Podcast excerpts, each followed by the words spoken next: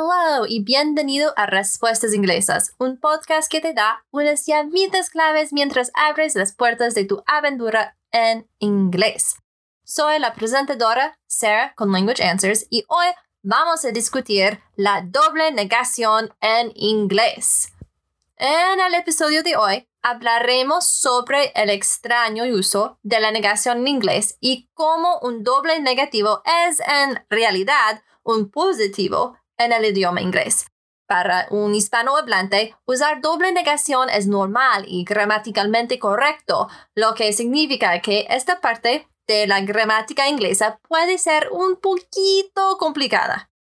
Desafortunadamente me di cuenta mientras grababa que fui un poco demasiado profundo con este episodio. Entonces, dividí este episodio en dos episodios.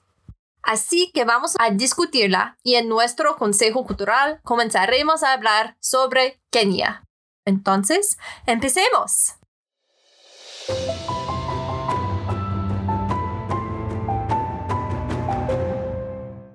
Formar una oración negativa. En pocas palabras, en inglés puedes negar una oración vía añadiendo no o not o simplemente respondiendo con no a una pregunta. Por ejemplo, no, thank you. No, gracias. No, thank you. No, gracias. Or no problem. No hay problema. No problem. No hay problema. Decimos esto mucho. No problem después de que alguien se disculpa por algo, pero solo si no es tan serio. Es una forma bastante informal de decir te perdono, que es lo que usarías para algo extremadamente importante, como si alguien se disculpa por, mm, no sé, destrozar tu auto o arruinar un jarrón importante. Y sí, hay grados de disculpas y de perdón. En ese sentido, he oído que los estadounidenses se disculpen mucho en comparación con otras culturas. Pero ah, bueno, lo siento. Ah, de todas maneras, I did not want that. Yo no quería eso. I did not want that. Yo no quería eso. Do you love him? No. ¿Lo amas? No. Do you love him? No. ¿Lo amas? No. Y otra forma de crear una oración negativa es usar una palabra negativa. Y hay bastantes palabras negativas diferentes, así que he creado una lista de las más comunes. Para cada grupo de palabras te daré la traducción al inglés de palabras positivas, sus contrapartes negativas y ejemplos de oraciones para ambos usos, positivo como negativo. Entonces, en inglés, yes o sí es una palabra positiva y la negativa es no or not. No o not. Y en español es muy fácil, sí es no. Una oración de ejemplo positiva. Did you see the movie yesterday? Yes, I saw it. ¿Viste la película ayer? Sí, lo vi. Did you see the movie yesterday? Yes, I saw it. ¿Viste la película ayer? Sí, lo vi. Pero negativa. Did you see the movie yesterday? No, I did not. ¿Viste la película ayer? No, no lo hice. Did you see the movie yesterday? No, I did not. ¿Viste la película ayer? No, no lo hice. Otras palabras positivas son forever o always, forever o always, o en español siempre, siempre, y la negativa es never, nunca o jamás, never, nunca o jamás. Positiva. I will love him forever. Lo amaré para siempre. Negativa. I will never love him. Nunca lo amaré. Entonces, positiva. I will love him forever. Lo amaré para siempre. Negativa. I will never love him. Nunca lo amaré. También hay either, o se dice también either, cualquiera o ambos. Either, cualquiera o ambos. Y la negativa es neither, neither o ninguno, ninguna. Neither, ninguno, ninguna. Otra oración positiva. You can have either option. Puedes tener cualquiera de las dos opciones. You can have either option. Puedes tener cualquiera de las dos opciones. Negativa. You can have neither option. No puedes tener ninguna opción. You can have neither option. No puedes tener ninguna opción. O podrías decir, you can't have either option. La palabra can't es una contracción de can not. También tenemos las frases, ¿sí? Um, las frases pequeñas como either or. Either or. Y en español es o, o. O, o. Y la negativa es neither nor. Neither nor. Y en español es ni, ni. Ni, ni. Otra positiva. He is either very happy or very sad. Either or. O está muy feliz o muy triste. O, o. He is either very happy or very sad. Either or.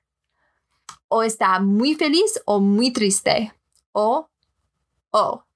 Y la negativa. He is neither happy nor sad. No está ni feliz ni triste. Neither, nor, ni, ni. He is neither happy nor sad. No está ni feliz ni triste.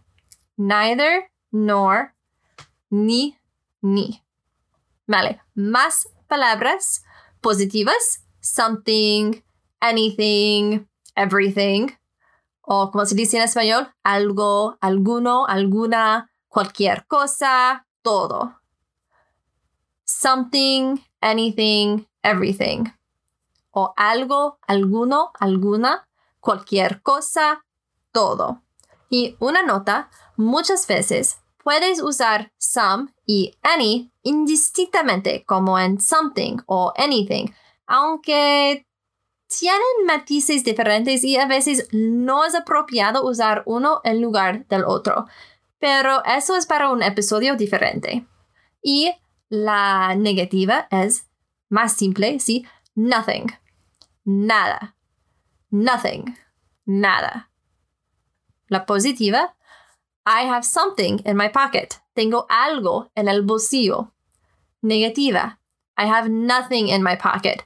No tengo nada en el bolsillo. I have something in my pocket. Positiva. Tengo algo en el bolsillo. I have nothing in my pocket. Negativa. No tengo nada en el bolsillo. Positiva. Everything he does is correct todo lo que hace es correcto. Everything he does is correct. Todo lo que hace es correcto. Negativa. Nothing he does is correct. Nada de lo que hace es correcto. Nothing he does is correct. Nada de lo que hace es correcto. También hay someone, somebody, anybody, everybody alguien, cualquiera, todos. Someone, somebody, anybody, everybody. Alguien, cualquiera, todos. Y la negativa, no one, nobody o nadie. No one, nobody, nadie.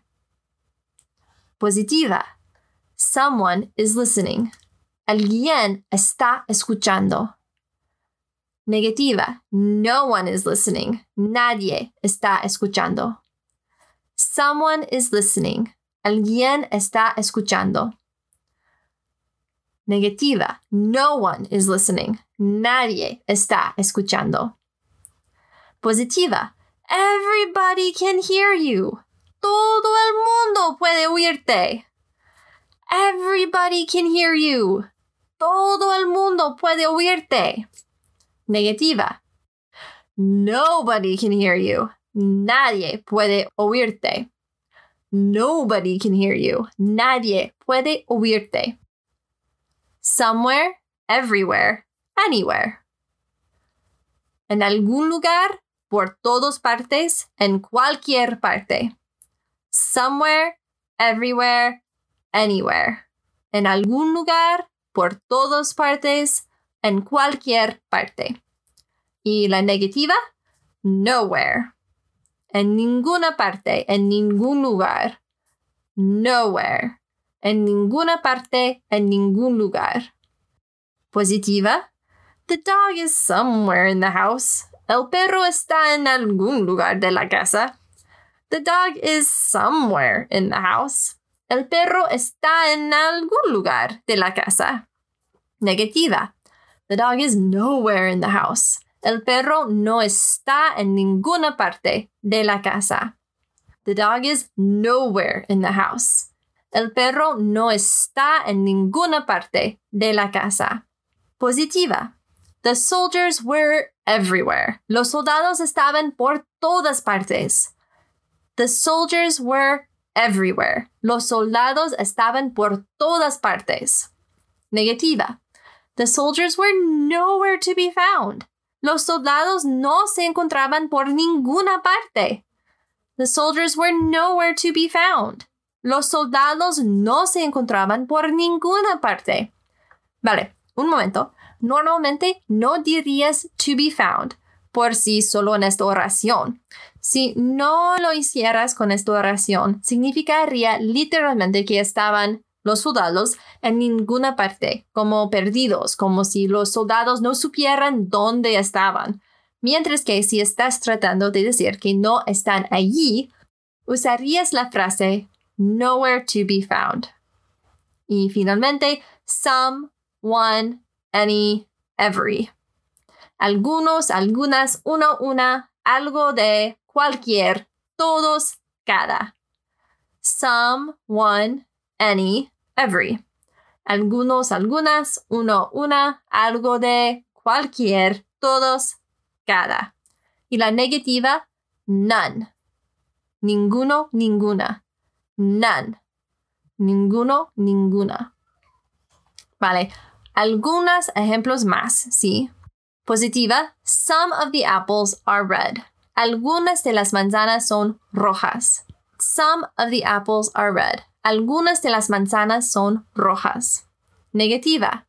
None of the apples are red. Ninguna de las manzanas es roja. None of the apples are red. Ninguna de las manzanas es roja. Y otra nota, solo usamos none of o no directamente delante de los sustantivos. Si deseas leer más sobre cómo usar no y none, consultas. Este artículo excelente de Cambridge University Press y claro que sí, el enlace está en las notas del programa. Y finalmente, positiva. Do you have any apples? Some. ¿Tienes manzanas? Algunos. Do you have any apples? Some. ¿Tienes manzanas? Algunos. Negativa. Do you have any apples? None. ¿Tienes manzanas? Ninguna.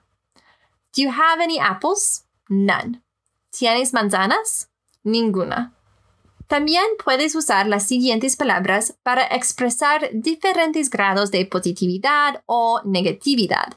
Con estas palabras, haces declaraciones que no son completamente negativas o positivas. Son un matiz de cualquiera de las dos emociones. Entonces tenemos easily o completely, ¿sí? son palabras positivas. Con facilidad por completo, pero la negativa es hardly o difícilmente, casi no, apenas. Entonces, easily, completely, con facilidad por completo y hardly, difícilmente, casi no, apenas. Positiva, he easily made five baskets. Anotó fácilmente cinco canastas. He easily made five baskets. Anotó fácilmente cinco canastas. Negativa. He hardly made five baskets. Casi no anotó cinco canastas. He hardly made five baskets. Casi no anotó cinco canastas. I abundantly o exceedingly, copiosamente, completamente, perfectamente, extremamente, etc. Abundantly, exceedingly, copiosamente, completamente, perfectamente o extremamente. Y la negativa es scarcely, scarcely, o apenas, escasamente, apenas, escasamente. Positiva. They had done exceedingly well. Lo habían hecho extremadamente bien. Negativa. They had scarcely done well. Apenas lo habían hecho bien. Positiva. He made it abundantly clear. Lo dejó perfectamente claro. Negativa. He scarcely made it clear. Escasamente lo dejó claro. Positiva. He made it abundantly clear. Lo dejó perfectamente claro. Negativa. He scarcely made it clear. Escasamente lo dejó claro. Finalmente, completely, considerably. Por completo, considerablemente. Completely, considerably. Por completo, considerablemente. Y la negativa es barely. Barely. Apenas. Apenas. Y finalmente, positiva, they were considerably well off. Estaban considerablemente ricos. They were considerably well off. Estaban considerablemente ricos. They were barely well off. Apenas estaban ricos. They were barely well off. Apenas estaban ricos. Y desafortunadamente, este es todo para esta semana. No tenemos tiempo para más. Pero en el próximo episodio vamos a discutir la doble negación y más. Pero si deseas aprender más sobre este tema, consultas estos otros artículos en español de UTalk TV Plus y Idiom, Idiomium.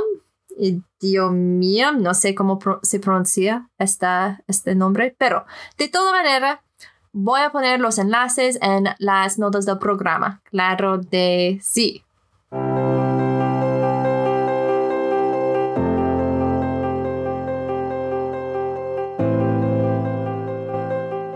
So today is our first cultural tip on Kenya. So let's just go over some of the basic country facts. First, its name, its official name, is the Republic of Kenya, or, oh, I'm gonna butcher this, I'm so sorry. Jamhuri ya Kenya. Its size, according to the World Factbook, is just a little more than twice the size of the state of Nevada. It's located in East Africa and is in between Tanzania, Somalia, Ethiopia, Uganda, and South Sudan. Its eastern border touches the Indian Ocean. Now, its government is a presidential republic with the country divided into 47 counties. President Uhuru Kenyatta, who is both the head of the government and chief of state. He has been in office since 2013 and was reelected for a final term in 2017. They have a bicameral parliament made up of the Senate, which has 67 seats, and the National Assembly, made up of 349 seats, with all members serving five year terms. What's interesting about Kenya's parliament is that the majority are elected by simple majority vote in their county, but a small percentage are elected by proportional representation vote. This means that 16 women and 4 men and women are directly elected to represent youth and the disabled two each. In the National Assembly, 47 women are elected via simple majority in their counties, whereas the 12 representing youth and the disabled, six each, are nominated by the National Assembly. It's a rather complex system. The Supreme Court is the highest court with a Chief Justice, a Deputy Chief Justice, and five judges. The Chief Justice can only serve for 10 years, and all judges and justices must retire at 70. While those on the Supreme Court are appointed by the President, the Chief and Deputy Justices must be approved by the National Assembly. The capital city of Kenya is Nairobi, and the country's religion, as of 2019, is 85.5% Christian, including Protestant, Evangelical, and Catholic, and 10.9% Muslim. It has two official languages English and Kiswahili. The currency is Kenyan shillings, or KES. Now, a brief history of the country. In the ancient world, Kenya was part of the land of Zanj, with many trade centers with the outside world. Around 2000 BC, Kushites came from northern Africa. Then, in the first century AD, Arab traders showed up along the coast, followed by Arab and Persian settlements in the 8th century. Sometime during this first millennium AD, the Bantu and Neo- Nilotic, Nilotic peoples arrived. Interestingly, and I did not know this before, Kiswahili is a combination of Bantu and Arabic that developed for what else? Trade reasons. According to the World's Factbook, Swahili means people of the coast, and it referred to the Arabs, Persians, and Africans who lived along the Kenyan and Tanzanian coastlines. Then the Portuguese arrived in 1498, but they were pushed out by the Imam of Oman and forces from the Pate, Pate in the late 1600s. Then Europe divided East Africa during the Berlin Conference of 1885, and in 1890, the UK and Germany split the area up. Germany took the south, including Rwanda, Burundi, and Tanzania. The UK received the north, creating the East Africa Protectorate in 1895, which they then converted into a British colony in 1920, calling it Kenya, a name derived from its highest mountain. Sadly, Africans were not allowed a direct voice in their government until 1944. With political tension between Kenya and the UK, things eventually erupted with the Mau Mau uprising from 1952 to 1959, resulting in greater political participation from African Kenyans and eventually the colony declaring its independence from the UK on December 12, 1963. Jomo Kenyatta was the first president leading Kenya from 1963 until his death in 1978. For a while, Kenya was a one party state, and the Kenya African National Union made it official in the Constitution in 1982. Things were not quite stable for a while, with even a re election in 2007 resulting in the deaths of more than 1,100 people, hundreds of thousands dislocated, and two months of ethnic violence. The current constitution was adopted by Kenyans in 2010, creating the 47 counties, removing the position of prime minister, and introducing more checks and balances for the executive branch.